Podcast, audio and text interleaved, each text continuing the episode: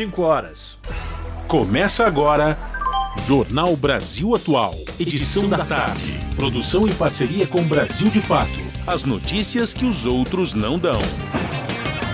Movimentos populares, política, direitos humanos, economia, mundo do trabalho, cultura e prestação de serviço. Jornal Brasil Atual. Edição da tarde.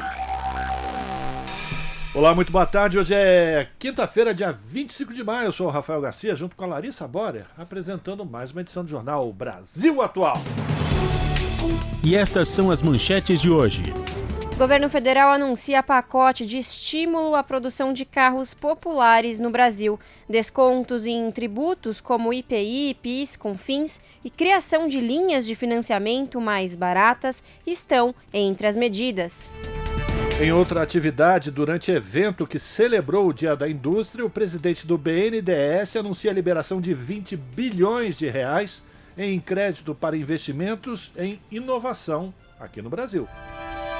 CPMI, que investigará os atos de 8 de janeiro, define parlamentares que comandarão os trabalhos. A presidência será do deputado Arthur Maia, do União da Bahia. Enquanto isso, a CPI do MST é usada por bolsonaristas para ocultar multas ambientais, dívidas e financiamento do agro. Foram aprovados convites para a participação dos ministros da Agricultura e do Desenvolvimento Agrário. Comissão do Congresso aprova a medida provisória que esvazia ministérios do Meio Ambiente e povos indígenas. Plenário da Câmara aprova regime de urgência para projeto que define marco temporal para a demarcação de terras indígenas. Depois da aprovação do arcabouço fiscal, o Congresso deve votar reforma tributária até o final de junho. Ainda em Brasília, a Câmara ignora o Senado e aprova a MP bolsonarista que facilita a destruição da Mata Atlântica. E INSS começa a pagar o 13º para quem ganha até um salário mínimo. A partir de 7 de junho, os demais beneficiários começam a receber. São 5 horas e 2 minutos. Participe do Jornal Brasil Atual por meio dos nossos canais nas redes sociais. Facebook, facebook.com.br Rádio Brasil Atual. Você participa também pelo Instagram, arroba Rádio Brasil Atual. No Twitter é o arroba RA Brasil Atual. Também pelo WhatsApp, o número é o 11 96893 7672. Você está ouvindo? Jornal Brasil Atual, edição da tarde. Uma parceria com Brasil de Fato. Na Rádio Brasil Atual. Tempo e temperatura. Tarde desta quinta-feira aqui na capital paulista é de tempo firme, não vai chover e o céu está parcialmente nublado. Agora 23 graus na região. Durante a madrugada, a temperatura cai e fica na casa dos 15 graus. Em Santo André, São Bernardo do Campo e São Caetano do Sul, a tarde desta quinta-feira é de tempo parcialmente nublado, 21 graus neste momento. Na região do ABC também não tem previsão de chuva, mesmo com esse tempinho mais nublado. Durante a noite, a temperatura cai e na madrugada atinge os 15 graus. Tempo pouco nublado na região de Mogi das Cruzes, os termômetros marcam 22 graus agora. Em Mogi também não tem previsão de chuva. Durante a madrugada, a temperatura atinge os 13 graus. E em Sorocaba, a tarde desta quinta-feira é de tempo firme, céu parcialmente nublado. Agora, os termômetros marcam 24 graus sem chance de chuva na região de Sorocaba. O período da noite será de céu limpo e a temperatura fica na casa dos 16 graus na madrugada. No finalzinho do jornal, eu volto para falar como fica o tempo nesta sexta-feira. Na Rádio Brasil Atual, está na hora de dar o serviço. Vamos lá agora, 5 horas e 4 minutos, trânsito aqui na cidade de São Paulo. A CET, a Companhia de Engenharia de Tráfego, informa que no momento, vamos lá, é número Pablo Dedel, é 400 e, deixa eu ver aqui, 429 quilômetros de ruas e avenidas monitoradas com trânsito lento aqui na capital. A pior região é a Zona Oeste, apresentando 134 quilômetros de lentidão. Na cola dela é a Zona Sul com 124. Depois temos a Zona Leste com 78, Zona Norte 43 e a região central com 50 quilômetros de ruas e avenidas com trânsito congestionado. Final da tarde desta quinta-feira. E a situação do transporte público, transporte sobre trilhos aqui na cidade de São Paulo, Lari? Vamos lá, Rafa. Segundo o site do metrô, metrô.sp.gov.br, todas as linhas estão operando em situação normal, tá tudo tranquilinho. Mesma coisa segundo o site da CPTM, cptm.sp.gov.br. Todas as linhas estão operando em situação normal, tudo certo. E Rafa, quem estiver passando pelo saguão principal da Estação da Luz, que atende aí as linhas 7 Rubi, 10 Turquesa e 11 Coral da CPTM, amanhã, sexta-feira, dia 26, poderá aproveitar a ação educativa na ponta da língua, que apresenta de forma lúdica as curiosidades das expressões regionais da nossa língua mãe, em parceria com o Museu da Língua Portuguesa, que está lá coladinho. O evento é entre meio-dia e uma da tarde, com participação de agentes educativos que interagem com o público e apresentam jogos e brincadeiras sobre a língua portuguesa. A ação é feita usando totens e painéis que mostram às pessoas as expressões regionais e as diferentes culturas, transmitindo de forma lúdica e descontraído conhecimento, né? Nesta edição, o tema abordado será chá com prosa, que desvenda os saberes medicinais populares presentes no dia a dia dos brasileiros. Sabe aquele chá indicado para dores de cabeça ou estômago ou para curar males do fígado, sempre com base em uma receita antiga da avó ou da mãe? Na ponta da língua vai falar e ouvir as histórias dessa tradição. Super legal, né, Rafa? Mas agora conta pra gente como tá a situação das rodovias na tarde desta quinta-feira. E trembão, né? Aproveitando essas expressões regionais.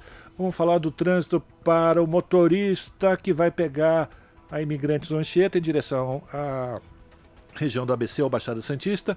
A concessionária que administra o sistema diz que está tudo tranquilo, não tem nenhum ponto de congestionamento, também não baixou o debrina no alto da serra, então tudo tranquilo. no sentido contrário, a mesma coisa. Você pretende ir para a Baixada, outra na Baixada, vem para o Planalto agora, boa viagem.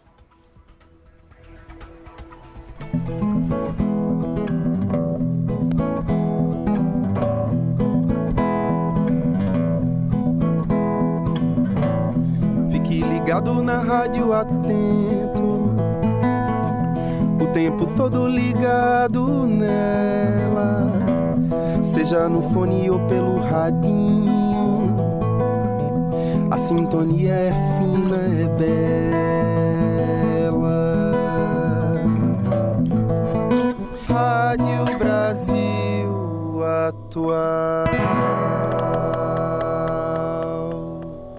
Apresentação, Rafael Garcia e Mauro Ramos do Brasil de Fato. Os trabalhos técnicos a cargo dele, Fábio Balbini. Jornal Brasil Atual. Edição da tarde. 5 horas mais 8 minutos. O vice-presidente Geraldo Alckmin, do PSB, que também responde pela pasta do Desenvolvimento, Indústria, Comércio e Serviços, anunciou hoje, em Brasília, um pacote de medidas para estimular a produção de carros populares no Brasil. O governo federal dará descontos em tributos como IPI, PIS, CONFINS, que variará entre 1,5% e 10,79% no valor final do veículo. A medida será válida apenas para carros abaixo de 120 mil reais e terá tempo limitado.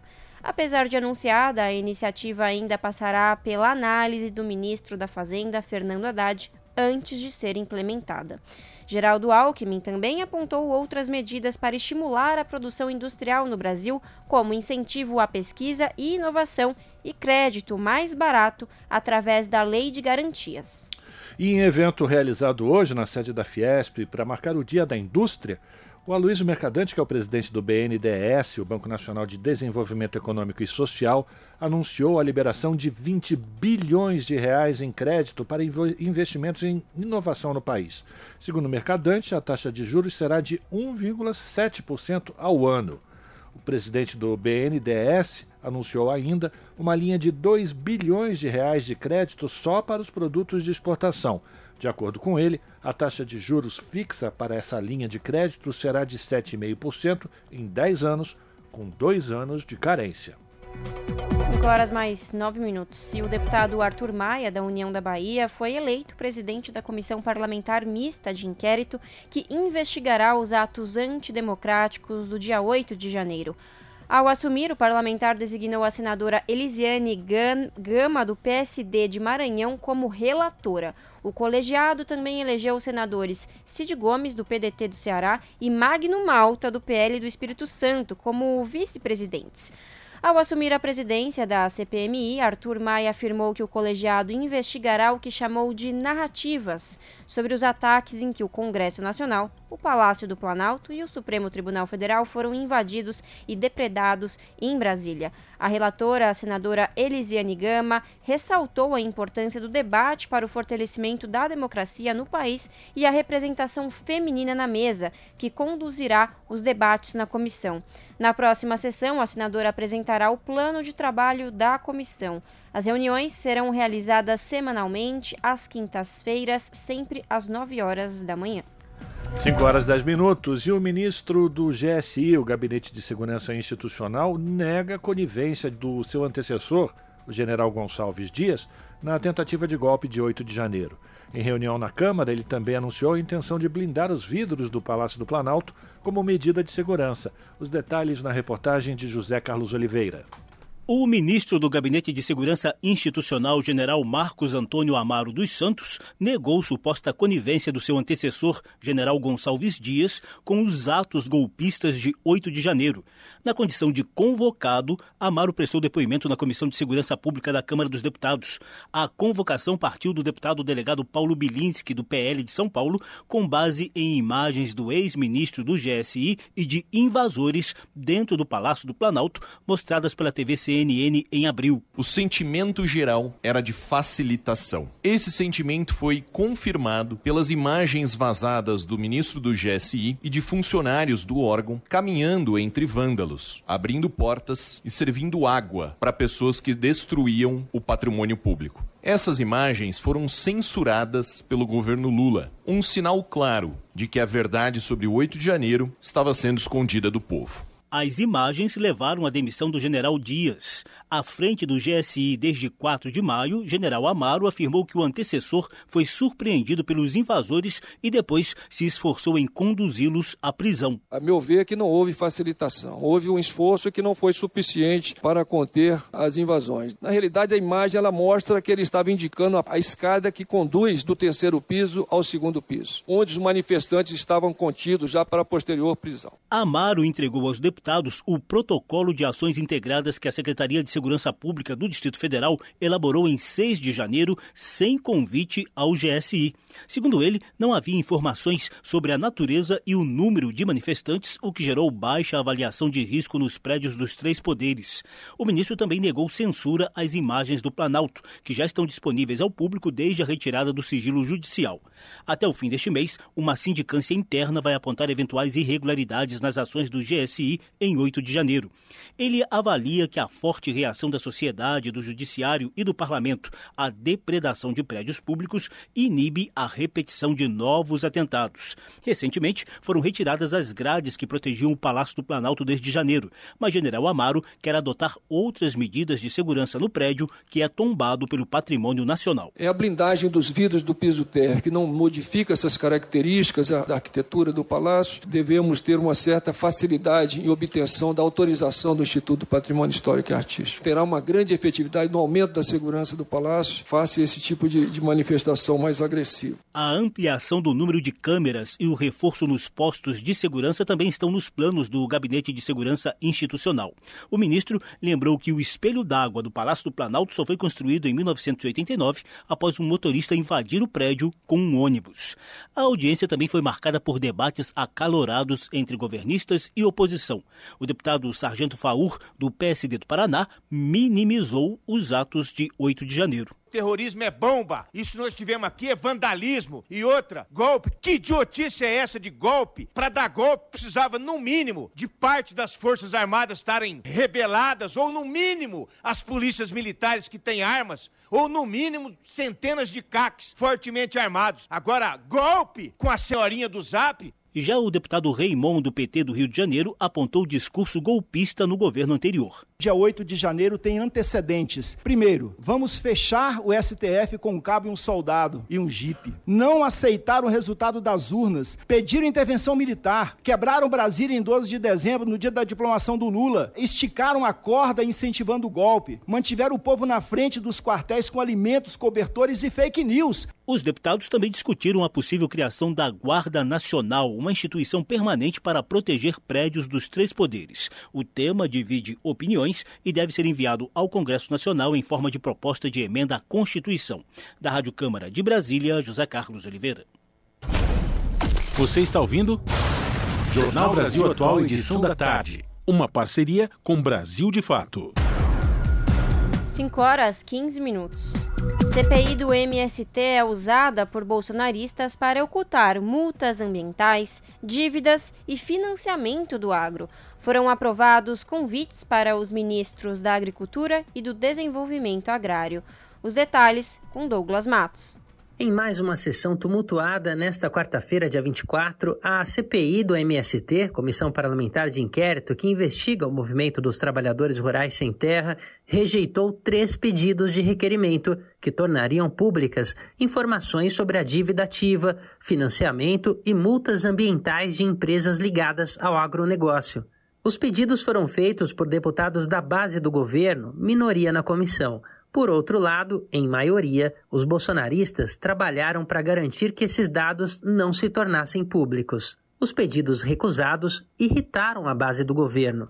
O deputado federal pelo PT, Nilton Tato, tomou a palavra para protestar. Então é importante que essa CPI ela esteja aberta para olhar todos os lados.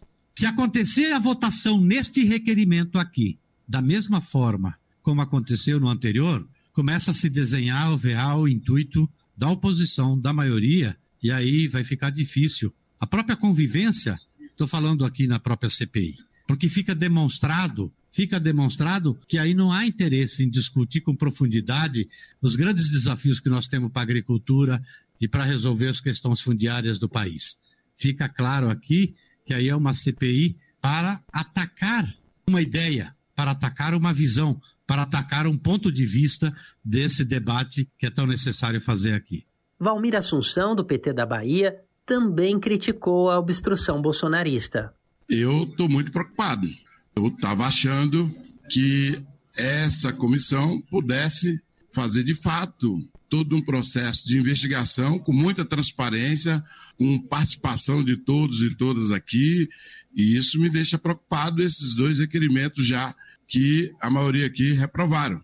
Isso significa que a maioria aqui quer fazer igualmente. Foi a eleição dessa mesma diretora, que não ouviu ninguém, não debateu, simplesmente passou o rolo compressor e foi. Na mesma linha, Paulão, deputado federal petista, questionou as intenções da oposição na CPI ao rejeitar os requerimentos. Três requerimentos que solicitam informações básicas que qualquer cidadão ou cidadã brasileira pode solicitar, independente de CPI. E esta casa nega. E a gente vê narrativa de alguns aqui falar em transparência. Por que o medo da oposição para que a gente saiba as informações do Ministério da Fazenda relativa a créditos conseguidos do Sistema Nacional de Crédito Rural? Por que o medo de solicitar o Ministério da Agricultura a liberação de recursos públicos para a realização de eventos nacionais e internacionais do agronegócio. Isso é muito grave para essa casa.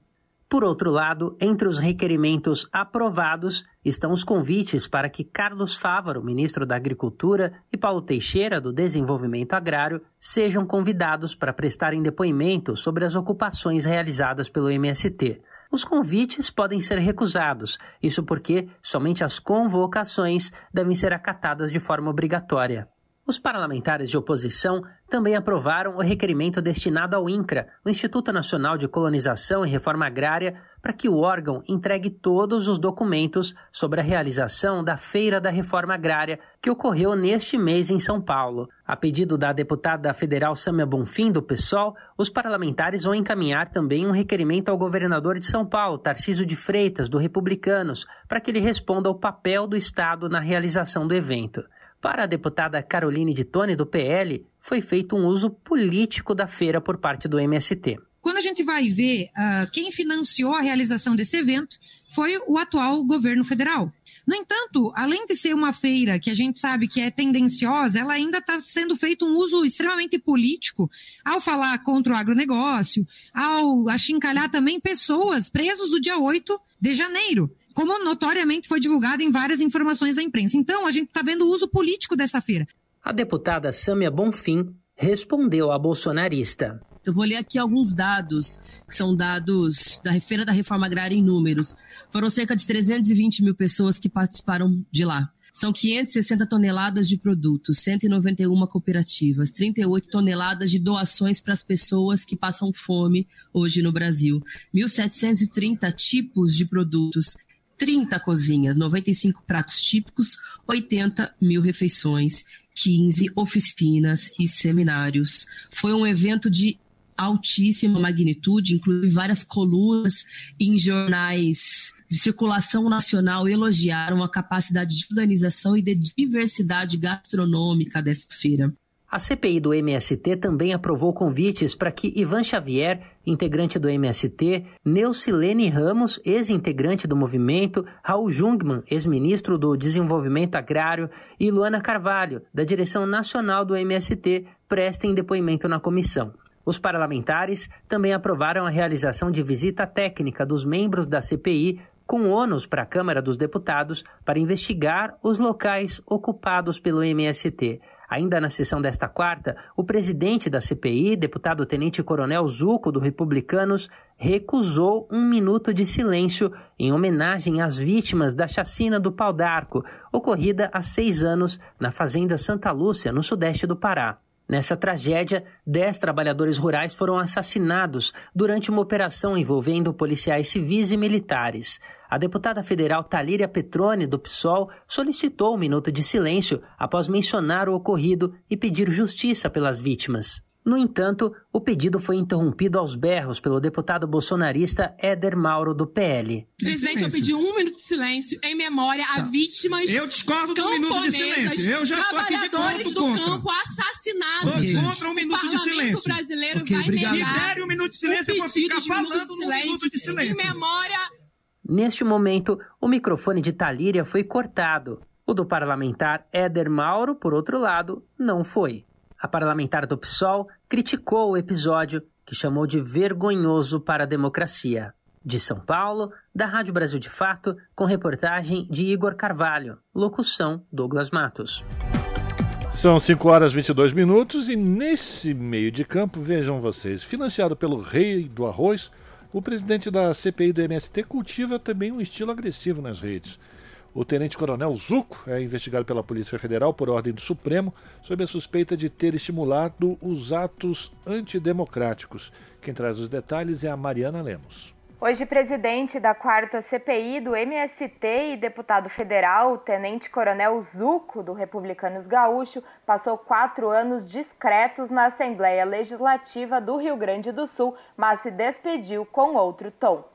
No seu último pronunciamento, investiu contra o TSE, a imprensa e o judiciário exaltou Jair Bolsonaro e defendeu os golpistas que, acampados diante dos quartéis, pediam a intervenção das Forças Armadas contra a posse de Lula. Investigado pela Polícia Federal por ordem do STF sob a suspeita de ter estimulado atos antidemocráticos após o resultado das urnas, usou da tribuna para reclamar do que chamou de, abre aspas, criminalização da legítima liberdade de manifestação, fecha aspas. O Brasil de Fato Rio Grande do Sul registrou alguns episódios recentes da atuação do tenente-coronel Zuco na política. No site brasildefato.com.br você confere em detalhes, por exemplo, o ataque feito a Lula no discurso de despedida na Assembleia Legislativa do Rio Grande do Sul. Mas em quatro anos, Zuco foi um parlamentar sem maiores arroubos político-ideológicos na tribuna ou nas proposições apresentadas. Também é destaque para a proposta de supressão da apresentação da carteira de vacinação para matrículas em escolas públicas e privadas. A exigência seria, de acordo com o argumento dele, um ataque frontal à liberdade individual. É também de sua lavra a proposta de impedir o fechamento de casas comerciais durante a Covid-19 sem reunião prévia com representantes dos empregadores e empregados. A reportagem também aprofunda as relações de Zuco com o ex-vice-presidente Hamilton Mourão, quando sua imagem em campanha eleitoral era comparada à de um ajudante de ordens. Confira detalhes dessas e de outras situações envolvendo Zuco na versão online desta matéria. O site é brasildefato.com.br. Da Rádio Brasil de Fato, com informações da redação em Porto Alegre, locução Mariana Lemos. E plenário da Câmara aprova medida provisória que permite desmatamento da Mata Atlântica para obras de infraestrutura. O trecho havia sido retirado pelo Senado. Os detalhes com a repórter Paula Bitar. O plenário da Câmara aprovou medida provisória que permite desmatamento na Mata Atlântica para a implantação de linhas de transmissão de energia elétrica, de gasoduto ou de sistemas de abastecimento de água sem necessidade de estudo prévio de impacto ambiental ou compensação.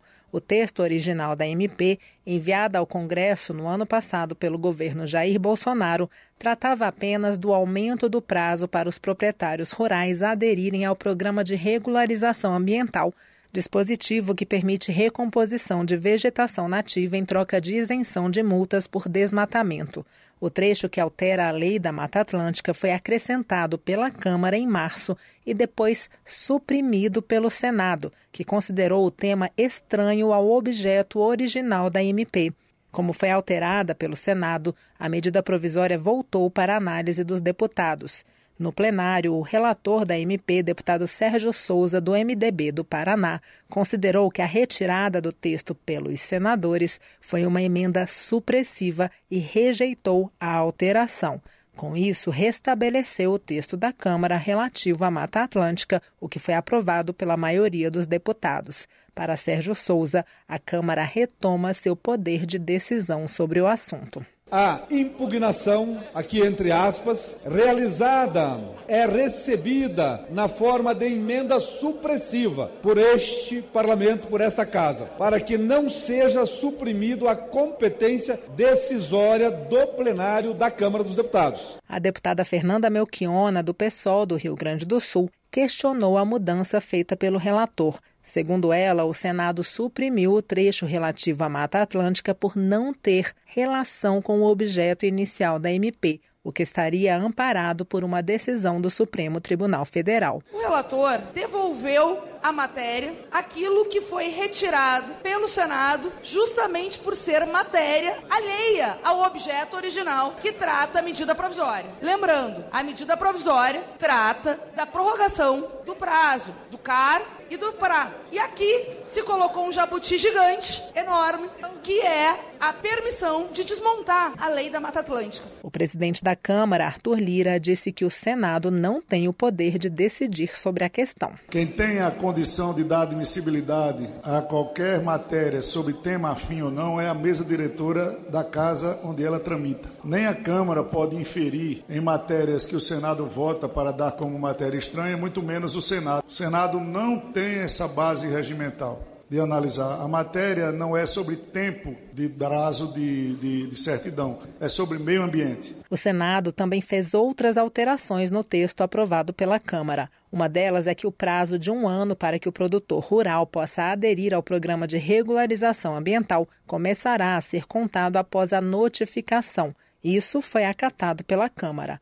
Depois de aprovada pelas duas casas, a MP que amplia o prazo de adesão ao programa de regularização ambiental e lista condições para desmatamento na Mata Atlântica seguiu para a sanção presidencial. Da Rádio Câmara de Brasília, com informações de Antônio Vital, Paula Bitar. No Jornal da Rádio Brasil Atual, vamos conversar com Eduardo Maretti, que é repórter do portal da Rede Brasil Atual, redebrasilatual.com.br. Maretti, bem-vindo, boa tarde, tudo bem? Boa tarde, Larissa, boa tarde, ouvintes. Tudo bem com vocês? Tudo ótimo, Maretti. Vamos lá, qual é o destaque do portal da Rede Brasil Atual que você traz hoje para os ouvintes do jornal? Bom, Larissa, o que não está ótimo é a questão do meio ambiente, né? Que, que teve uma. Ontem foi, foi classificado pelo, pelo meio né, de pessoas ligadas ao meio ambiente, ONGs, como por exemplo a SOS Mata Atlântica e outras, e outras pessoas que classificaram o dia de ontem como o dia da tragédia, né? É meio dramático dizer isso, mas é porque aconteceram três fatos, né? A Câmara dos Deputados aprovou, né, a, ontem, na quarta-feira, a medida provisória 1150. Essa lei, essa medida é, provisória, é uma, uma lei, ela altera a, a lei da Mata Atlântica, flexibilizando o controle do, do, desmatamento do bioma, né, que é um dos mais importantes do Brasil e da América do Sul. Né. É, bom, quem deve estar é, dando risada é o Ricardo Salles, o ex-ministro do Meio Ambiente do Bolsonaro, né, porque era tudo que ele queria, né, é, alterar a lei da Mata Atlântica para permitir, em outras palavras, a destruição mesmo, né, que é o que, do que pouco que resta no, no Brasil da Mata Atlântica é realmente bastante triste. Bom, a Marina Silva comentou agora há pouco que assim, a, a, o quanto está difícil a relação do governo com o Congresso Nacional, no seguinte sentido, né? a, a medida provisória que, que o governo tá, que, o, que o Congresso Nacional está apreciando agora, 1154, essa medida provisória ela é assim, fundamental para o governo, porque o que acontece? Ela, ela estrutura uh, todo o governo Lula. Então, recria ministérios, é, faz é, toda a organização estrutural do governo de acordo com o que, que é o governo Lula. Mas acontece que é, a área ruralista do Congresso Nacional e da sociedade não aceita isso, então quer tirar atribuições do Ministério do Meio Ambiente para colocar isso na mão de interesses né, do agronegócio, por exemplo, tal. Então, é, é, muito complicado. E aí disse a Marina Silva, é, agora há pouco aí, nessa entrevista que eu estou mencionando aqui, né, que a democracia continua sendo ameaçada, assim como a política do meio ambiente e a política de direitos humanos. Por quê? Porque o bolsonarismo tenta fazer voltar a, uma estrutura que era do governo dele, Bolsonaro. Invadir a Mata Atlântica com projetos para destruição total mesmo. É, então, a melhor coisa que a gente faz é resistir, diz a ministra. Mas é complicado, né, você falar, é, a melhor coisa que a gente eh, tem a fazer é resistir sendo governo. Né, geralmente a gente ouve isso da oposição, não do governo, né? Então, para se ter uma ideia da, da magnitude do, do, do, trabalho que vai ser é, governar o Brasil diante de, de, uma sociedade de um Congresso Nacional tão conservadores quanto que foi eleito agora em 2022, né? Realmente é um momento muito difícil, muito tenso, né, Marete, na pauta ambiental. Como você já disse, vamos lembrar aí que essa legislação, ela é uma herança do governo anterior, né? Essa MP ela foi assinada pelo ex-presidente Jair Bolsonaro, essa MP que facilita aí a destruição da Mata Atlântica, mas também, Marete, bom, pessoal do governo já começa a, a, falar, né? O próprio ministro das Relações Institucionais, o Alexandre Padilha, ele afirmou nesta quinta-feira que o governo vai vetar essa medida provisória que altera né, a lei da Mata Atlântica e flexibiliza as ferramentas de controle ao desmatamento no bioma. É isso mesmo, Marete? É, então, é a expectativa é que o Lula, é uma atribuição do presidente da República, né? Ele deve vetar, sim é o que está todo mundo esperando e parece que isso já é certo. Né? Se não fosse, o Padilha não teria dito. Agora, acontece que aí a batalha vai continuar no Congresso, porque o veto do presidente vai a novo julgamento, vamos dizer assim, vai a novo julgamento. Então, o Congresso aprova, o presidente veta, aí o texto volta para o Congresso, para o Congresso é, derrubar os vetos ou manter os vetos. Então, então a gente não vai não vai conseguir ver o fim dessa história enquanto o Congresso Nacional, caso o Lula realmente vete como se espera, é, depois volta para o Congresso para o Congresso voltar a apreciar isso. Aí o Congresso pode derrubar o veto do presidente ou não, entendeu? Manter o veto daí, aí a Mata Atlântica fica protegida graças a um veto presidencial se o Congresso Nacional não derrubar esse veto, entendeu? E, Marete, foi muito massiva essa votação de ontem, né? Foram 364 votos a favor a 66 contrários. Tem muita gente ali ligada ao agronegócio, entendeu? e, e também, inclusive, votos da base do governo. Né? É, existe uma ala né, da, da, base do governo que, é, sabe, que, que prefere, por exemplo, lavar as mãos do que entrar numa disputa muito grande. Ah, exatamente, Marete. E é isso, né? A gente sempre fala isso aqui nas nossas conversas. E é essa coisa de novela, né? De, de ficar esperando os próximos capítulos para ver o que acontece nesse embrólio todo. Bom, tá aí. Para conferir na íntegra essa reportagem e ter acesso a outros conteúdos, acesse o site do portal redebrasilatual.com.br. Eduardo, muito obrigada e até a próxima.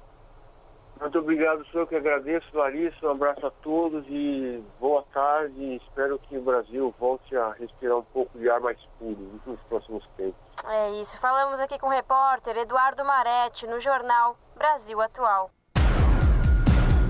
Agora são 5 horas e 35 minutos. Jornal Brasil Atual edição da tarde. O Conselho Nacional dos Direitos Humanos aciona a Advocacia Geral da União para mudança de posicionamento enviado ao Supremo sobre a tese do marco temporal.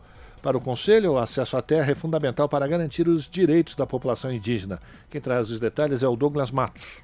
O CNDH, Conselho Nacional dos Direitos Humanos, acionou a AGU, que é a Advocacia Geral da União, para solicitar de maneira urgente a revogação de um parecer sobre um marco temporal enviado em 2017 ao STF, ainda durante o governo golpista de Michel Temer, do MDB. O caso, de extremo interesse dos povos indígenas de todo o país, aguarda julgamento no Supremo. Segundo o CNDH, o parecer 001 de 2017, que marca a posição da AGU no debate, legitima invasões, expulsões e violência contra os povos indígenas e serve para inviabilizar demarcações de territórios, bem como rever as demarcações concluídas ou em andamento. Em entrevista ao Brasil de Fato, o atual presidente do Conselho Nacional dos Direitos Humanos, André Carneiro Leão, disse que a mudança de posicionamento da AGU é necessária, já que o parecer enviado em 2017 bate de frente com normas e leis vigentes, incluindo a própria Constituição. Além disso, ele afirmou que é possível supor que o posicionamento vigente tem relação com a posição ideológica do governo da época. E essa é a nossa preocupação. A AGU não deve ser uma, uma estrutura é, de governo, mas sim uma estrutura de Estado que se oriente por parâmetros jurídicos é, que respeitem os direitos humanos e as convenções internacionais sobre o tema. Além de solicitar a revogação do parecer, o CNDH solicitou uma reunião com o advogado-geral da União, Jorge Messias. A solicitação foi feita em conjunto com um grupo de advogados e advogadas, mas ainda não foi respondida. O Brasil de Fato entrou em contato com a AGU, que informou que os pedidos estão sendo analisados e que no momento não vai se manifestar, como complementa Carneiro Leão. Agora depende de um movimento dele. Nós temos a previsão de julgamento do, do marco temporal é, no dia 7 de junho e a nossa expectativa é que antes desse julgamento tenhamos a possibilidade de dialogar com o advogado-geral da União sobre esse tema para que a AGU possa rever, inclusive, o seu posicionamento no âmbito do, desse julgamento. Criado na década de 60, antes da ditadura militar, como Conselho de Defesa dos Direitos da Pessoa Humana, o CNDH tem a atual nomenclatura desde 2014. O órgão, vinculado ao Ministério dos Direitos Humanos e Cidadania, tem hoje ampla participação social. São 11 representantes da sociedade civil e 11 do poder público. A tese do marco temporal se baseia na ideia de que populações indígenas só teriam direito à terra se estivessem de posse da área ou em disputa judicial por conta dela em 5 de outubro de 1988, a data da promulgação da Constituição brasileira. O objeto da ação que será avaliada é especificamente um pedido de reintegração de posse apresentado pelo governo de Santa Catarina contra o povo Xokleng, que vive na terra indígena Ibirama, onde também se concentram indígenas Guarani e Kangang. O caso tem repercussão geral, o que significa que a decisão a ser tomada pelo STF vai servir de norte para que a justiça balize o entendimento sobre outros conflitos envolvendo territórios tradicionais no país. É também por isso que o julgamento tem provocado ao longo dos últimos anos uma grande mobilização de comunidades indígenas, ambientalistas e outros defensores dos direitos dos povos tradicionais. De São Paulo, da Rádio Brasil de Fato, com reportagem de Felipe Mendes. Locução: Douglas Matos comissão do Congresso aprova MP que esvazia ministérios do Meio Ambiente e Povos Indígenas. Marina Silva, Silva e Sônia Guajajara criticam mudanças feitas no texto que ainda passar, passará por plenários da Câmara e Senado. Os detalhes com Gabriela Moncal. Um parecer no Congresso Nacional quer enfraquecer pelo menos dois ministérios criados pelo governo Lula: o do Meio Ambiente e o dos Povos Indígenas. A proposta é da comissão mista que discute a medida provisória que estabeleceu a estrutura ministerial do governo. O colegiado aprovou o texto nessa quarta, dia 24, sugerindo alterações relevantes na estrutura de diversos ministérios. A proposta aprovada pela comissão mista ainda tem que passar pelos plenários da Câmara e do Senado. O prazo para a questão merece destaque. A discussão e aprovação do texto precisam ser feitas nas duas casas até a próxima semana, Caso contrário, a medida provisória que criou a estrutura ministerial do governo perde a validade, já que ela precisa ser aprovada pelo Congresso em até 120 dias. Ainda por cima, o texto aprovado tem alterações importantes em relação ao que foi proposto pelo governo. A comissão tirou do Ministério dos Povos Indígenas a responsabilidade sobre o reconhecimento e a demarcação de terras indígenas. A atribuição passa para o Ministério da Justiça. A decisão foi criticada pela ministra Sônia Guajajara em nota oficial publicada no site da pasta dos povos indígenas. O texto afirma que as mudanças vão contra as propostas do governo de tratar os povos indígenas com a devida importância e relevância, respeitando a Constituição. Em outro ponto do parecer aprovado pela Comissão do Congresso, o Ministério do Meio Ambiente deixa de ser responsável pelo CAR, o Cadastro Ambiental Rural. Esse documento público é obrigatório para todo tipo de propriedade rural. A atribuição passa para o Ministério da Gestão e da Inovação em Serviços Públicos. O CAR é usado para mapeamento de grilagem de terras e controle de áreas desmatadas. O Ministério do Meio Ambiente também deixa de ter o controle de diferentes sistemas de informação que passam para o Ministério das Cidades. São eles o Sistema Nacional de Informações e Saneamento Básico, o Sistema Nacional de Informações sobre a Gestão dos Resíduos Sólidos e o Sistema Nacional de Gerenciamento de Recursos Hídricos. Outra atribuição que deixa de ser do Ministério do Ambiente é a gestão da ANA, a Agência Nacional de Águas e Saneamento Básico. Segundo a proposta, a agência ficaria sob o controle da pasta de Integração e Desenvolvimento Regional. Outra alteração de destaque no texto aprovado pela comissão mista é a autorização para a extinção da FUNASA, a Fundação Nacional da Saúde. Nesse caso, os ministérios das cidades, da gestão e da saúde ficariam responsáveis pelas atribuições antes dadas à federação. A proposta que enfraquece as pastas de meio ambiente dos povos indígenas é comandada pelo deputado federal Isnaldo Bulhões, do MDB de Alagoas. De São Paulo, da Rádio Brasil de Fato, com informações da redação, locução Gabriela Moncal. Você está ouvindo? Jornal Brasil Atual, edição da tarde. Uma parceria com Brasil de Fato. São 5 horas e 42 minutos.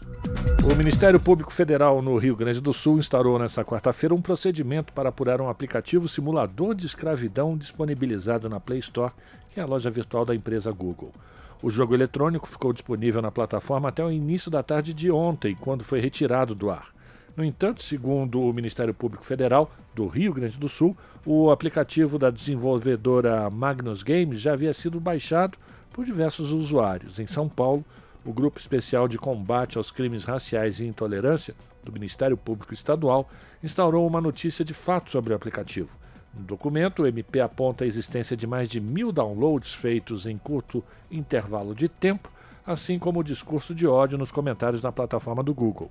O MP quer ainda ter acesso ao e-mail que foi cadastrado pelo responsável do game e as informações sobre a política de autorização para a publicação dos aplicativos que está disponível no Google Play.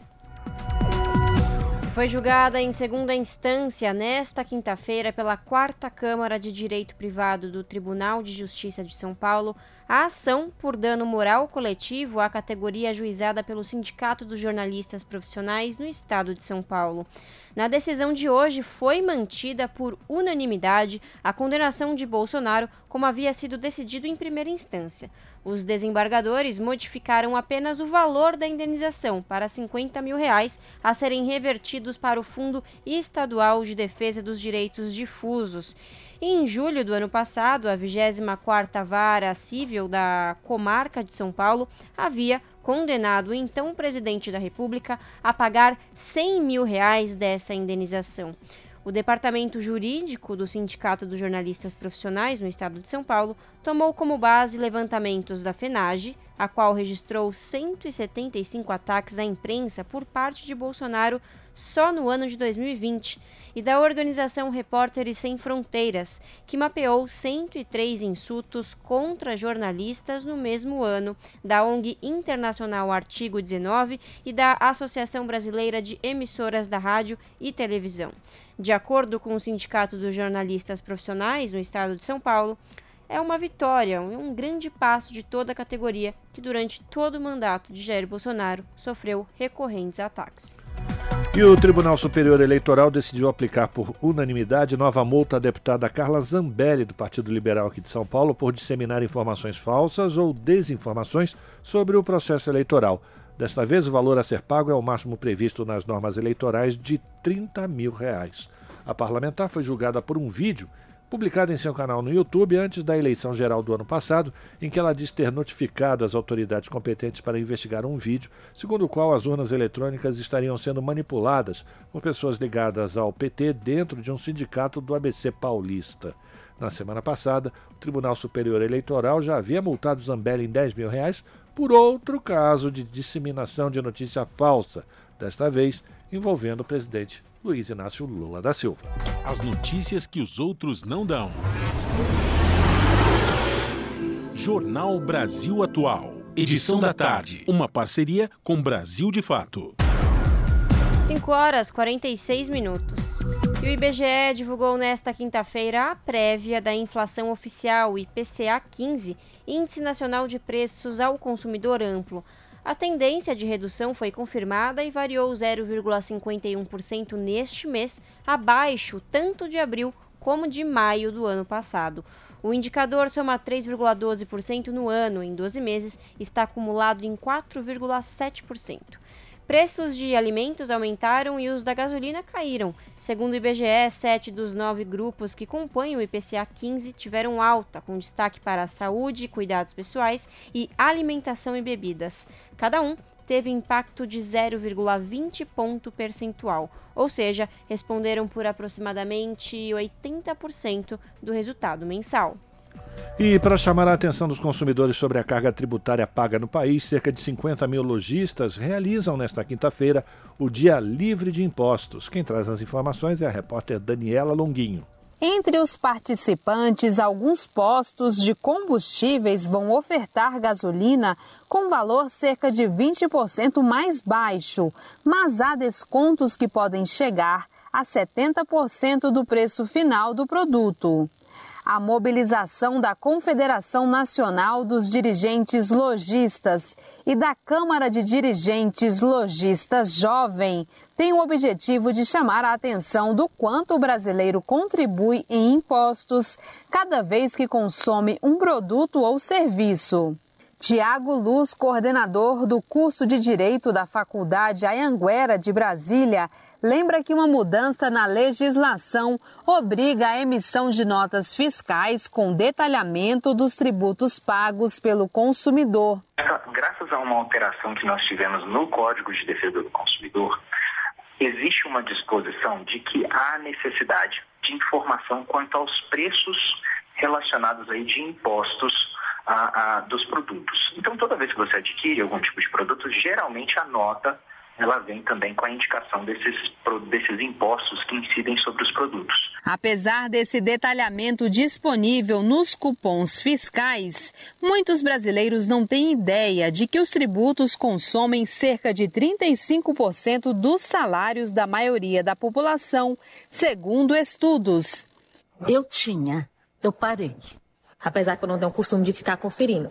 Mínima ideia de quanto que eu pago de imposto, para falar a verdade. E eu acho que a maior parte da população é assim.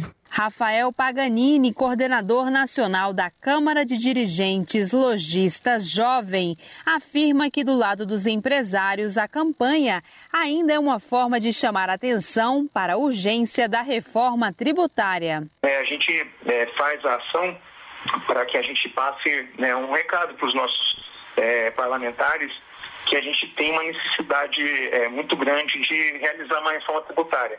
É, essa reforma tributária, principalmente para desburocratizar né, o sistema tributário e também né, para que a gente possa ter um ambiente de negócios melhor. Segundo os organizadores do Dia Livre de Impostos, mais de 1.200 cidades brasileiras participam da ação.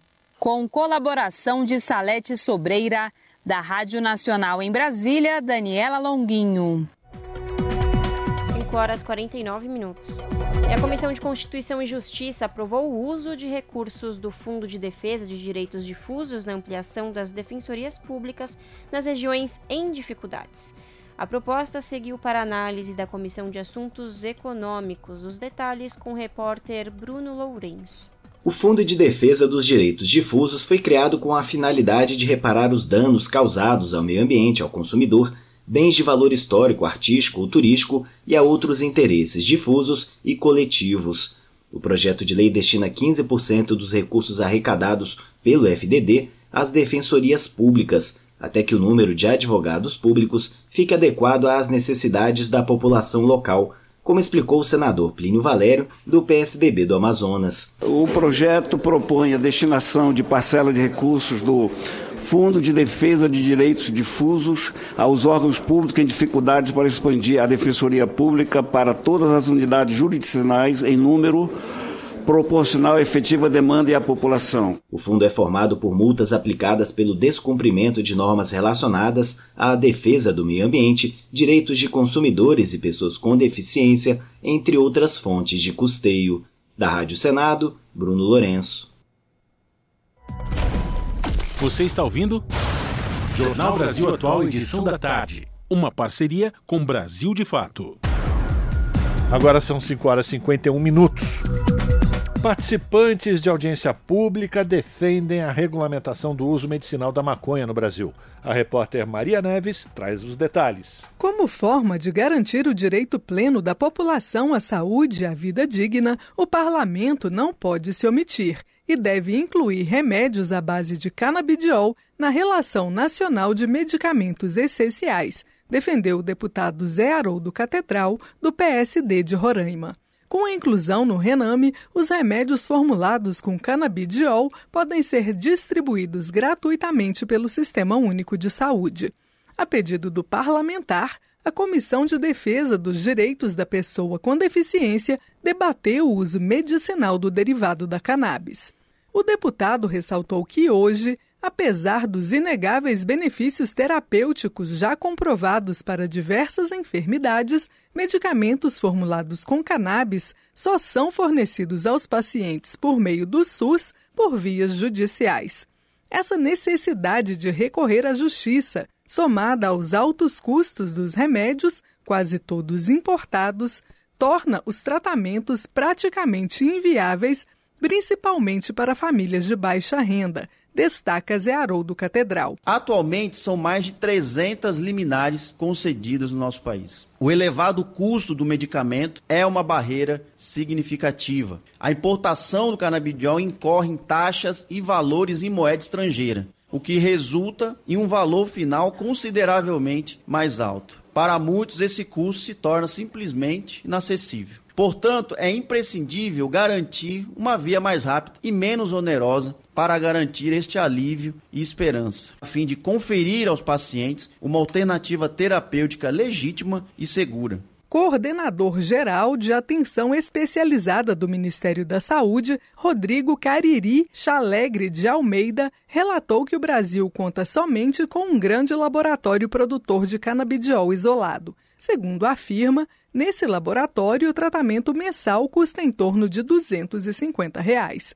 No entanto, Rodrigo Cariri chamou a atenção para o fato de que, para produzir o canabidiol, o Brasil precisa importar a maconha de outros países, como Colômbia, Uruguai, Canadá e Portugal, apesar de se tratar de uma planta abundante na flora nacional há mais de 400 anos. Como se a gente importasse a mandioca do Canadá para fazer tapioca no Recife. Mandioca, se não for bem trabalhada, ela é uma planta tóxica e pode ser inclusive alucinógena. Então imagine que por ser a tapioca tóxica ou potencialmente alucinógena, nós proibíssemos o cultivo no Brasil e passássemos então para poder comer uma tapioca ter que importar mandioca do Canadá. Os demais participantes da audiência também defenderam a legalização do uso medicinal de todas as substâncias derivadas da maconha, assim como o cultivo da planta pelos usuários.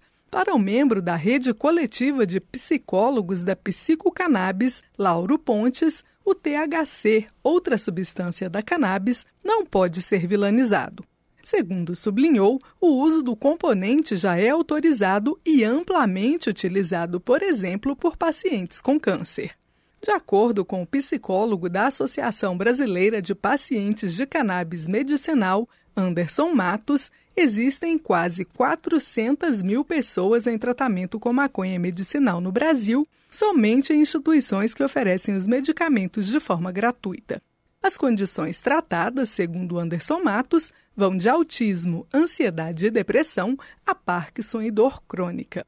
Na opinião da coordenadora geral do Instituto Mães Conhas, Ângela Aboim, a legalização do cultivo da maconha é fundamental para as famílias que têm pessoas em tratamento com derivados da planta. A ativista relata que há seis anos a filha autista faz tratamento com cannabis.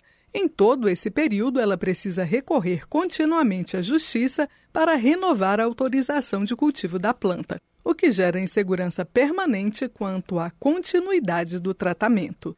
Como forma de solucionar esses problemas, o representante da Associação Brasileira de Cannabis Medicinal, Leandro Estelitano, defende a aprovação do projeto de lei 399 de 2015.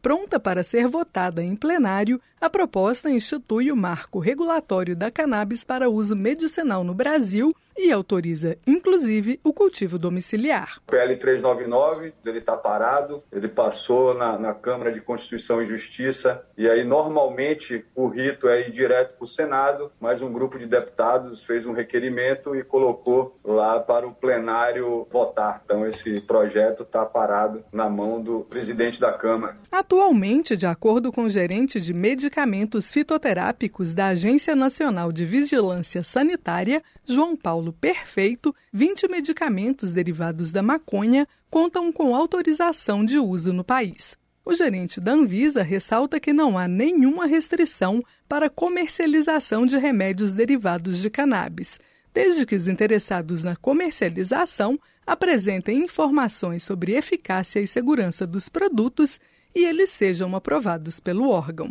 Da Rádio Câmara de Brasília, Maria Neves. E o MST vai plantar 4 toneladas de sementes da palmeira jussara para combater a ameaça de extinção. Os detalhes com Inara Chagas. O MST, o Movimento dos Trabalhadores Rurais Sem Terra, vai realizar a semeadura aérea da palmeira jussara nos dias 6 e 7 de junho, no município de Quedas do Iguaçu, no estado do Paraná. A ação é feita em parceria com a Prefeitura de Quedas do Iguaçu o Instituto de Água e Terra do Paraná e a Universidade Federal da Fronteira Sul, campus Laranjeiras do Sul. A atividade será na região de Mata Atlântica da comunidade Dom Tomás Balduino, diante de uma espécie ameaçada de extinção devido à extração ilegal de seu palmito. Serão lançadas 4 toneladas de sementes. A iniciativa se alinha ao Plano Nacional Plantar Árvores, Produzir Alimentos Saudáveis do MST, que tem como objetivo recuperar e preservar a Mata Atlântica, bem como outros biomas brasileiros. A preservação da palmeira jussara desempenha um papel fundamental nesses esforços e contribui para o cumprimento dessas metas. O objetivo é reintroduzir a espécie em sua localização adequada e acompanhar a germinação das sementes, envolvendo as famílias locais e as instituições parceiras que organizam a ação. O plantio será feito em uma área de 67 hectares de reserva legal. Além da região onde se localiza a comunidade Dom Tomás Balduino, A ação será realizada nas encostas do alagado do rio Iguaçu, formado após a construção da represa da usina de Salto Osório. A escolha dessa área foi resultado de um trabalho conjunto de mapeamento realizado em parceria com a universidade. Anteriormente, essa região era utilizada para monocultivo de pinos e eucalipto, o que causou degradação ao longo do tempo. Após o represamento da água, a geografia e o ecossistema local foram alterados. A palmeira jussara desempenha um papel crucial na conservação das florestas da Mata Atlântica. A espécie é responsável pela regulação do fluxo de mananciais, manutenção da fertilidade do solo, fixação de carbono, proteção das encostas das serras e pela alta variabilidade genética. A ação busca garantir sua preservação e o cumprimento dessas funções ecológicas. Além disso, a iniciativa destaca a importância da região de Quedas do Iguaçu, conhecida pela produção agroecológica e pelas famílias camponesas engajadas na luta pela terra e reforma agrária. De São Paulo, da Rádio Brasil de Fato, com informações da redação. Locução: Inara Chagas. 18 horas. Rádio Brasil Atual. Para sugestões e comentários, entre em contato conosco por e-mail redação@jornalbrasilatual.com.br ou WhatsApp DDD 11 96893 7672. Acompanhe a nossa programação também pelo site redebrasilatual.com.br.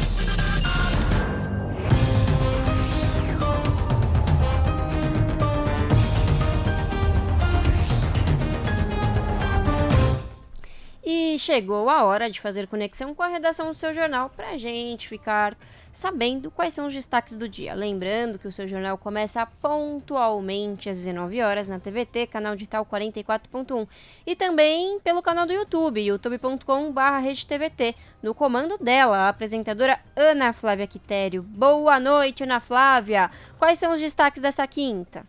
Olá, Lares e Rafa, uma excelente noite a vocês, essa dupla incrível, e a todos os ouvintes da Rádio Brasil Atual. Vocês já pararam um minutinho para contemplar o pôr do sol que está lá fora? Eu já fiz isso, já tirei a minha foto, já compartilhei no Instagram, então espero que puderam ter aí essa oportunidade de respirar, agradecer e contemplar o pôr do sol lá fora. Aproveitem? Porque tempinho assim, agradável, de sol, finalzinho da tarde, é só até o início da semana que vem, porque depois o tempo vira completamente. Bom, tirando essa questão do tempo, eu vou com os destaques aqui do seu jornal para vocês se manterem informados. É, nós vamos falar sobre a CPI, né, que começou a primeira reunião da CPI dos atos golpistas hoje. Quem presidiu foi Otto Alencar na condição de senador mais idoso. Nós trazemos os detalhes então dessa primeira reunião da CPI dos atos golpistas de 8 de janeiro. Falaremos também que neste Dia Internacional das Crianças Desaparecidas, cabe lembrar que no Brasil 35% das pessoas nessa situação tem até 17 anos de idade. E o que chama a atenção é a falta de um cadastro nacional, que já poderia ter sido implantado, mas ainda não foi supostamente por falta de orçamento. Agora, gente, é, a gente está falando sobre essa questão de crianças desaparecidas e desde sempre, acho que desde quando eu me conheço por gente, é um número muito grande de pessoas desaparecidas. E a falta desse cadastro sempre esteve ali escancarado. A gente não, é, não é compreensível que até hoje não exista algo do tipo. E claro, nesse dia internacional, é, vocês vão conhecer situações, exemplos, histórias de pessoas que têm que lidar né, com o fato de não saber onde é que está o seu ente querido. É, principalmente né, para quem tem aí uma pessoa que, uma criança, né, você fica imaginando, nossa, como ela poderia ter até estar hoje, né, enfim. É, é muito triste para quem tem um parente e você não sabe a localização. Vocês vão então entender um pouco mais sobre isso na nossa reportagem. Hoje também, além de ser o Dia Internacional das Crianças Desaparecidas, é celebrado o Dia da Indústria. No Brasil, a data representa desafios, já que o país esteve entre os seis mais industrializados nos anos 80 e hoje ocupa a vigésima posição. Para especialistas, o principal vilão nesse processo de desindustrialização é a falta de estímulo à produção nacionalizada. E para encerrar, o Sindicato dos Professores do Ensino Oficial do Estado de São Paulo, a POSP, realiza amanhã eleições para a nova diretoria estadual e subsedes regionais. A repórter a Caroline Campos, ela foi conferir como é que será essa votação e traz tudo explicadinho para vocês. Esses foram os destaques da edição desta quinta no seu jornal, semana já acabando. Então, vocês já sabem, mais notícias e informações completas vocês acompanham pontualmente às sete da noite comigo. Um bom jornal, Lares e Rafa. Beijão grande para todo mundo e até daqui a pouco. Jornal Brasil Atual, edição da tarde. Uma parceria com Brasil de Fato. Agora são 6 horas 4 minutos. E a China e países da Ásia Central estreitam laços na primeira cúpula presencial que acontece depois de 30 anos. Quem vai trazer os detalhes desse encontro é o nosso colega, amigo Mauro Ramos. A China foi um dos primeiros países a estabelecer relações diplomáticas com as cinco repúblicas da Ásia Central em 1992. 31 anos depois, os presidentes do Cazaquistão, Quirguistão, Tadiquistão, Turcomenistão, Uzbequistão e China realizaram sua primeira cúpula presencial. A cúpula foi realizada em Xi'an, capital da província de Shanxi, nos dias 18 e 19 de maio. Antes chamada de Chang'an, a cidade foi o ponto de partida da antiga Rota da Seda, uma rede de trajetos que conectava os povos da região euroasiática há mais de dois mil anos. Já a nova Rota da Seda, que completará 10 anos em setembro deste ano, foi inaugurada no Cazaquistão, a maior economia da Ásia Central. O comércio da China com os cinco países da região atingiu o equivalente a quase 350 bilhões de reais em 2022 e já no primeiro trimestre deste ano registrou uma expansão de 22%. Um dos resultados da reunião foi a criação do mecanismo da Cúpula China-Ásia Central, que será bienal e terá o Cazaquistão como sede em 2025. Para o professor da Escola de Política e Relações Internacionais da Universidade de Lanzhou, Zhu Yongbiao, o espaço criado era uma necessidade nas relações entre as seis nações. O primeiro aspecto é que a Ásia Central como um todo estabeleceu um mecanismo bilateral com a China. Isso era uma necessidade. Nunca houve tal mecanismo antes para tratar conjuntamente a relação entre a China e os cinco países da Ásia Central. Embora exista a Organização da Cooperação de Xangai, o Turquemenistão não é membro dela. O segundo aspecto tem a ver com a expansão contínua da Organização de Cooperação de Xangai. Em relação a isso, se a China e a Ásia Central realizam esse tipo de cooperação multilateral no âmbito dessa organização, a importância da Ásia Central pode ficar diluída até certo ponto. Ao mesmo tempo, algumas questões de interesse comum da China e da Ásia Central podem se perder. Após o estabelecimento desse novo mecanismo, ainda há pontos importantes para reorientar a cooperação entre a China e a Ásia Central, incluindo a expansão da posição e do papel da Ásia Central na diplomacia chinesa. Em 2022, o investimento direto da China nos países da Ásia Central atingiu o equivalente a quase 74 bilhões e meio de reais. O presidente do Cazaquistão, Kassim Jomar Tokayev, afirmou que há condições para que o comércio entre a região e o gigante asiático aumente para quase 500 bilhões de reais até 2030. Segundo um relatório elaborado pelo Banco Mundial, até esse ano, a nova Rota da Seda pode contribuir a tirar mais de 7 milhões e meio de pessoas da extrema pobreza e 32 milhões de pessoas da pobreza moderada. Na cúpula, Xi Jinping afirmou que a China fornecerá 26 bilhões de yuans em ajuda financeira aos países da Ásia Central. O vice-diretor do Centro de Estudos da Rússia da Universidade Normal do Leste da China, Jiang Xin, explica por que a China considerou este o primeiro grande evento diplomático do ano. This summit, uh, we see the results from the como resultado desta cúpula, foram incluídos muitos mais novos setores e esferas econômicas, particularmente aquelas que podem ser chamadas de verdes ou digitais, portanto, digital e verde. Esses adjetivos agora estão sendo adicionados a muitos dos setores econômicos em que a China e a Ásia Central colaboram. O presidente chinês propôs quatro princípios para a construção das relações entre a região da Ásia Central e a China. Um deles foi a segurança universal. Xi Jinping defendeu que os países se mantenham firmes contra tentativas externas de interferência nos assuntos internos dos países da região, assim como as de provocar revoluções coloridas. O professor de Política e Relações Internacionais da Universidade Normal do Leste da China, Joseph Gregory Mahoney, explica a centralidade da questão da segurança. Vemos a China trabalhando muito, muito próximo à Rússia por meio de organizações como a Organização de Cooperação de Xangai para afastar o poder dos Estados Unidos, para tirar as bases aéreas adicionais que os Estados Unidos construíram em algumas das antigas repúblicas soviéticas da Ásia Central, e em seguida começar a iniciar mais projetos de desenvolvimento, e nesse caso, a China, é claro, promover a iniciativa da nova Rota da Seda como uma forma de trazer paz, de trazer segurança. A cúpula foi realizada quase ao mesmo tempo da reunião do G7, cuja declaração final conteve diversas acusações contra Pequim, incluída a de coerção econômica. Em resposta, o Ministério das Relações Exteriores da China afirmou que as sanções massivas unilaterais e os atos de dissociação e interrupção das cadeias industriais e de suprimentos fazem dos Estados Unidos quem realmente pratica coerção, politizando e utilizando as relações econômicas e comerciais como arma. De Pequim para a Rádio Brasil de Fato, Mauro Ramos. Você está ouvindo?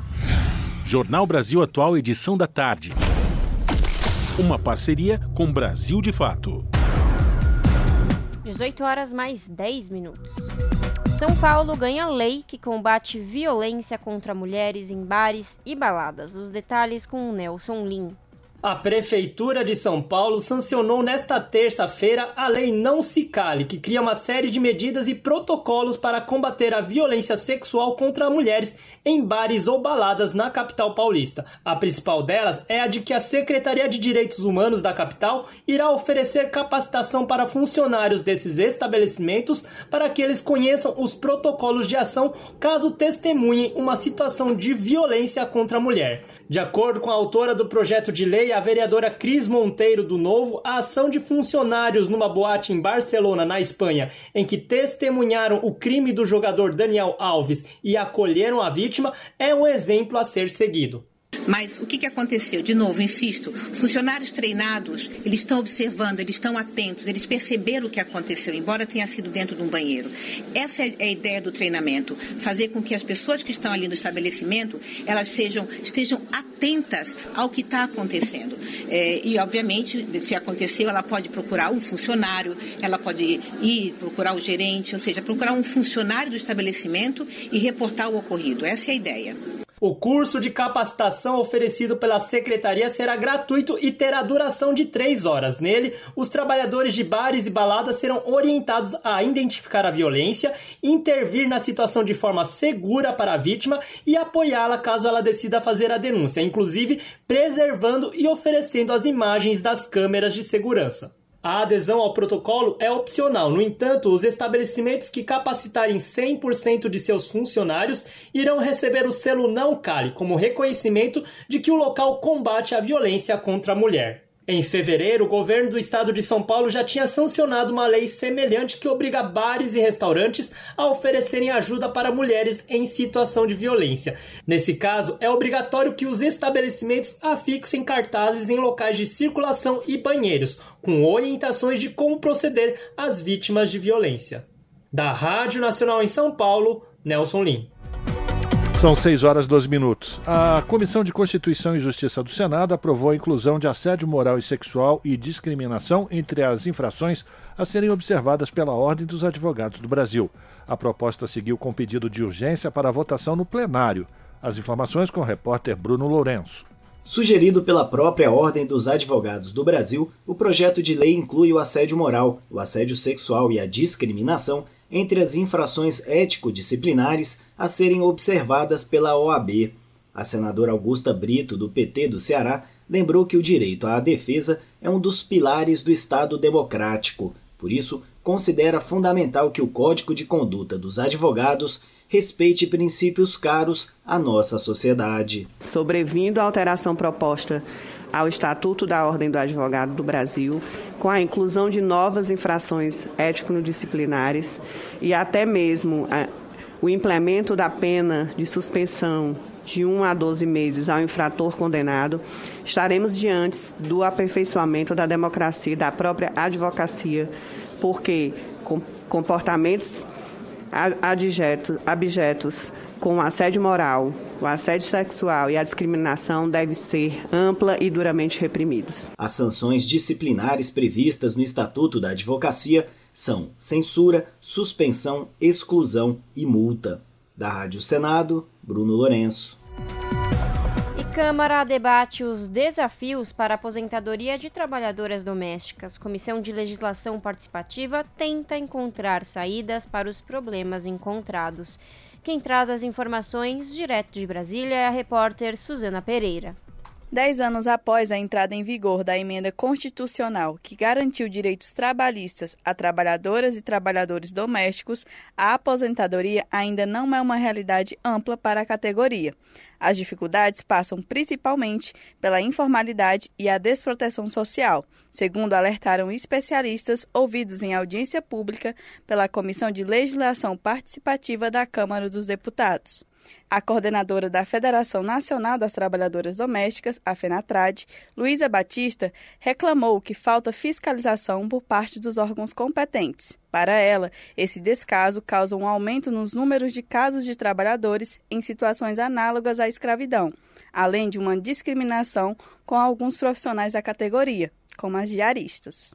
A diarista, ela também é uma trabalhadora doméstica, só que ela não trabalha todos os dias na mesma casa. Então, na lei complementar 150, o vínculo empregatício passa a ser apenas de três dias. Então, a gente vê como uma discriminação, porque se existe outras categorias de trabalhadores e trabalhadoras, e aí a gente sempre toma como exemplo a saúde, se tem um plantão numa clínica ou num hospital de um dia, aquele contrato é formalizado. E por que que isso não pode acontecer também com as diaristas? Que fazem o trabalho doméstico. Pela última reforma da Previdência de 2019, quem se aposenta por idade deve cumprir 15 anos de contribuição e ter pelo menos 65 anos, no caso dos homens, e 62 no caso das mulheres. Há ainda algumas regras de transição para quem já estava no sistema na época da reforma. A representante da Secretaria Nacional de Cuidados e Família do Ministério do Desenvolvimento, Assistência Social, Família e Combate à Fome, Mariana Marcondes, alertou para as novas práticas empregatícias de trabalhadores domésticos, como por aplicativos. Também falou sobre como algumas regras previdenciárias não estão de acordo com a realidade da categoria. Quando a gente pensa 15 anos de contribuição, se a gente está falando de um setor muito formalizado, por exemplo, servidoras servidores públicos, 15 anos de contribuição é praticamente 15 anos de exercício. Agora, quando a gente está falando de um setor muito informalizado, com muita desproteção social, muito sensível a crises econômicas e sociais e com má remuneração, 15 anos de contribuição não coincide com 15 anos de exercício. Você tem uma tendência a ter que ter muito mais tempo de vida para conseguir garantir 15 anos de contribuição quando consegue. Para a deputada Talília Petroni, do PSOL do Rio de Janeiro, uma das parlamentares que pediram a realização da reunião, a criação de uma aposentadoria especial para as trabalhadoras domésticas é uma das formas de melhorar as condições de trabalho da classe e diminuir a desigualdade de renda. A parlamentar ressaltou que as mulheres lideram os trabalhos relacionados ao cuidado, o que evidencia mais uma desigualdade de gênero. É sempre uma mulher que está cuidando, exercendo o papel do cuidado. Então, o Estado se eh, compreender que também é papel do Estado é, versar sobre o cuidado, é, seja nesse compartilhamento por, parte do Estado, seja na garantia da visibilização do que é esse cuidado e da remuneração daqueles que cuidam. De acordo com os dados da Pesquisa Nacional por Amostra por Domicílios Contínua do IBGE de 2021, são cerca de 5,8 milhões de trabalhadores domésticos no Brasil. As mulheres são 91% desse número, 67% são negras e 52% das trabalhadoras são responsáveis pela renda do domicílio. Quase 40% dessas mulheres vivem na pobreza ou pobreza extrema. Apenas 35% contribuem com a Previdência Social. Da Rádio Câmara de Brasília, Maria Suzana Pereira. 18 horas 18 minutos e o INSS começa a pagar o 13º para quem ganha até um salário mínimo. A partir do dia 7 de junho, os demais beneficiários também começam a receber. Detalhes com Renato Ribeiro. O INSS começa a pagar nesta quinta-feira a antecipação da primeira parcela do 13º salário. O dinheiro sai para quem recebe até um salário mínimo ou R$ 1.320. Os depósitos vão até 7 de junho. Estão na lista os beneficiários com cartão do INSS de final 1. Quem ganha acima do piso, os pagamentos começam dia 1 e seguem até 7 de junho.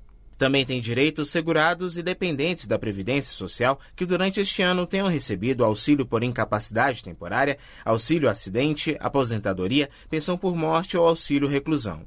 De acordo com o INSS, 30 milhões de beneficiários vão receber o repasse em duas parcelas, em maio e junho.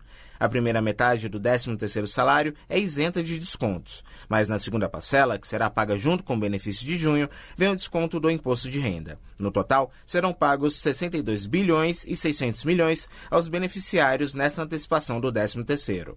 O abono anual é pago normalmente no segundo semestre de cada ano, em agosto e novembro. Nos últimos dois anos, o pagamento do 13º dos aposentados foi antecipado para abril e maio. Da Rádio Nacional, em Brasília, Renato Ribeiro. Ah, e reforma tributária deve ser votada até o final de junho na Câmara. A data foi confirmada entre parlamentares e governadores em Brasília. A reportagem é de Silvia Munhato. O presidente do Senado, Rodrigo Pacheco, disse nesta quarta-feira aos governadores reunidos em Brasília para o Fórum Nacional de Governadores que sempre existem divergências em torno de uma reforma tributária, mas que o espírito que deve estar presente é o de ceder em benefício de todos. O relator da reforma, deputado Aguinaldo Ribeiro, do PP da Paraíba, confirmou que apresentará o parecer no dia 6 de junho e que a votação no plenário da Câmara será até o final do mês. Pacheco pediu aos governadores que atuem pela aprovação da reforma. Então, se há essa constatação nacional de que o nosso sistema tributário é um sistema que não serve, ele precisa ser substituído. Ficará muito ruim para nós da política, parlamentares e chefes do executivo, se nós não conseguirmos fazer uma mudança nesse sistema tributário nacional através de uma reforma. Agnaldo Ribeiro explicou que existem pontos que ainda precisam ser detalhados, como o funcionamento do novo Fundo de Desenvolvimento Regional, que será criado para compensar o fim da guerra fiscal entre os estados em torno da atração de investimentos por meio de benefícios tributários. Também é necessário definir, segundo ele, se o novo imposto sobre bens e serviços será nacional ou se terá uma versão de estados e municípios. Nós estamos abertos para essa construção, né, para essa finalização dessa articulação de construção, mantendo, claro, a autonomia, né, inclusive, das administrações tributárias, né, que é isso que nós estamos construindo, numa federação cooperativa. Com o Pacheco, Ribeiro citou a reunião feita na terça-feira entre os presidentes da Câmara e do Senado, além de representantes do governo e do setor privado. Um dos pontos de ganho imediato da, da reforma tributária, e ontem foi dito pelo presidente do Banco Central, é que nós vamos ter, independente do crescimento econômico que vai nos gerar o aumento de arrecadação, que é o, o que aconteceu nos outros países, é que o próprio mercado ontem realiza a valor presente uma aprovação de reforma tributária. O presidente do Grupo de Trabalho da Reforma Tributária na Câmara, deputado Reginaldo Lopes, do PT de Minas Gerais, disse aos governadores que não é normal ter quase o valor de um PIB ou toda a riqueza que o país produz em um ano de contencioso tributário, o novo sistema, segundo ele, ao eliminar cinco tributos e transferir a cobrança para o local de consumo do bem ou serviço, simplificará a vida das empresas. Vários governadores afirmaram que precisam analisar o texto do relator para se posicionarem de forma mais clara sobre a reforma. Da Rádio Câmara de Brasília, Silvia Minhato. Brasil de Fato, 20 anos. Apoie e lute.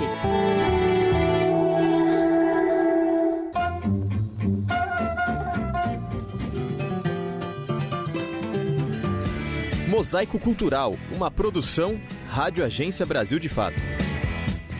Nesse mundo, camará, mas não há, mas não há, mas não há quem me mande. Eu só sei obedecer. Se mandar, se mandar, São Bento Grande. É de Angola, é de Angola, é de Angola. Ao som do birimbau, de pandeiros e atabaques, os dois capoeiristas se cumprimentam ao som de cantorias e palmas da bênção à meia-lua de frente, com gingados mais lentos e movimentos furtivos e mais dançados. Assim começa mais uma roda de capoeira de Angola. É de Angola, é de Angola, é de Angola. De Angola, de Angola. dois anos, o grupo Semente do Jogo de Angola luta para disseminar a capoeira como uma prática de resistência, de fortalecimento e disseminação da cultura negra. Jorge Egídio dos Santos, o mestre Jogo de Dentro, criou o grupo seguindo o discípulo de mestre Pastinha, o pai da capoeira de Angola no Brasil. Eu já tinha visto várias rodas, vários mestres, mas quando eu conheci o mestre Pequeno, foi ali que eu descobri mesmo que era capoeira, mesmo que era o que eu queria. Quando ele entrava na roda, ele, ele transmitia, através do jogo, né, é, a paz, a tranquilidade, né, a confiança, o respeito e a humildade também. Esse depoimento do mestre Jogo de Dentro foi feito em um documentário produzido pelo grupo em 2004. O Semente do Jogo de Angola possui núcleos nos estados da Bahia, São Paulo, Minas Gerais, Santa Catarina, Distrito Federal e também países como Itália, Canadá, Nova Zelândia, Japão e Israel. O contramestre Alan Amaro dos Santos, mais conhecido como Alan Zaz, é discípulo do mestre Jogo de Dentro e responsável por um dos dois núcleos do Semente na capital paulista.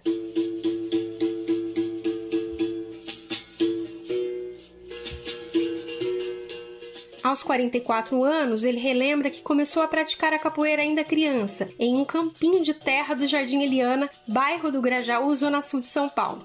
Sem ter acesso aos saberes dos mestres, as primeiras movimentações vieram da repetição de movimentos dos mais velhos. É, a capoeira é uma ferramenta de libertação é o grande objetivo de se praticá-la é justamente buscar essa libertação de várias formas, tanto no corpo quanto na vida social, quanto na alma mesmo. Entre os anos de 1999 e 2000, Alain Amaro dos Santos visitou a Bahia já como professor de capoeira, mas para ele foi o início de outro caminho. O contramestre buscou praticar com o mestre Fábio Formigão e desde 2010 é considerado um calça preta, que dentro do grupo Semente representa uma pessoa que pode dar aula sem a supervisão do mestre e do contramestre. Alain Amaro lembra os ensinamentos que teve. O mestre Jogo sempre fala isso, e é uma fala que vem dos antigos mestres da capoeira Angola, principalmente, de que o capoeirista ele não tem que ser só um jogador de perna para cima. Ele tem que saber, ele tem que conhecer, ele tem que estar tá ligado a essas raízes que é a capoeira Angola. É, de fato, o trabalho do Grupo Semente é um trabalho que vai para além da coisa do físico. Essa talvez seja a parte até menos importante. O mais importante é a pessoa conhecer a profundidade desses fundamentos da capoeira, né? das raízes da capoeira, da ancestralidade dela. Além de pesquisar, o grupo acredita na vivência com os mestres como forma de aprendizado e ter contato com esses saberes.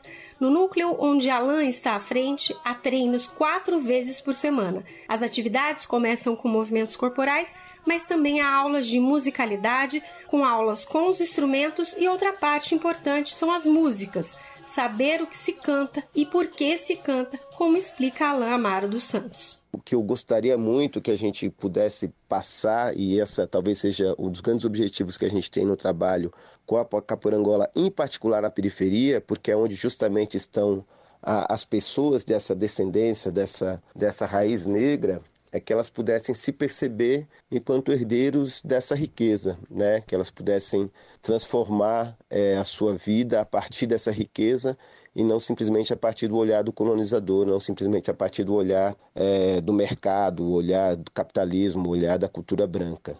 Uma das bandeiras puxadas pelo mestre jogo de dentro ao redor do mundo é mostrar a importância da capoeira de Angola na disseminação da cultura e ancestralidade negra, como lembra Alain entender a capoeira para além do corpo, para além inclusive da música, mas entender que o corpo, a música e todos os outros, os outros saberes que vêm com ela fazem parte de uma ancestralidade a uma identidade negra, a uma identidade de origem africana. E reconhecer essas ligações faz com que a gente, que é povo preto, a gente que tem origem africana, possa se sentir mais valorizado e ao mesmo tempo mais enraizado naquilo que é nosso.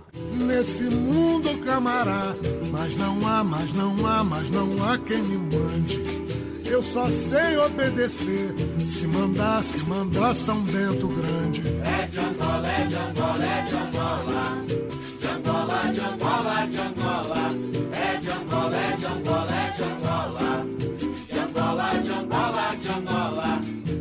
De Minas Gerais para a Rádio Brasil de Fato, Annelise Moreira.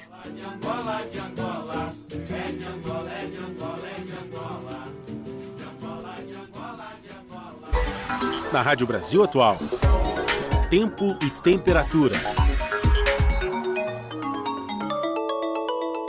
Sexta-feira na capital paulista não será nada diferente do que foi a semana. O dia será de tempo ensolarado, temperatura alta e sem chance de chuva, com máxima de 27 graus e mínima de 14 graus. Nas regiões de Santo André, São Bernardo do Campo e São Caetano do Sul, a sexta-feira será de tempo firme, céu azul azul e sem chance de chuva, com temperatura máxima na casa dos 27 graus e mínima de 14 graus. Em Mogi das Cruzes, a sexta-feira também será de tempo firme, céu azul com poucas nuvens e ventinho mais gelado a partir do final da tarde, sem chance de chuva, com máxima de 27 graus e mínima de 12 graus. Olha, a mesma coisa na sexta-feira em Sorocaba, dia de sol, céu azul e temperatura mais alta, sem chance de chuva, com máxima de 27 graus e mínima de 16 graus. Muito bem, com a previsão de tempo para amanhã, feita pela Larissa Borer, a gente encerra mais uma edição do Jornal Brasil Atual, que teve trabalhos técnicos dele, Fábio Balbino. A apresentação de Larissa Borer e este que vos fala, Rafael Garcia. Você fica agora com o papo com Zé Trajano. E a gente volta amanhã, a partir das 5 da tarde, com mais uma edição do Jornal Brasil Atual para fechar a semana. A todas e todas, um ótimo final de quinta-feira Fiquem em paz e amanhã estamos juntos mais uma vez. Até lá!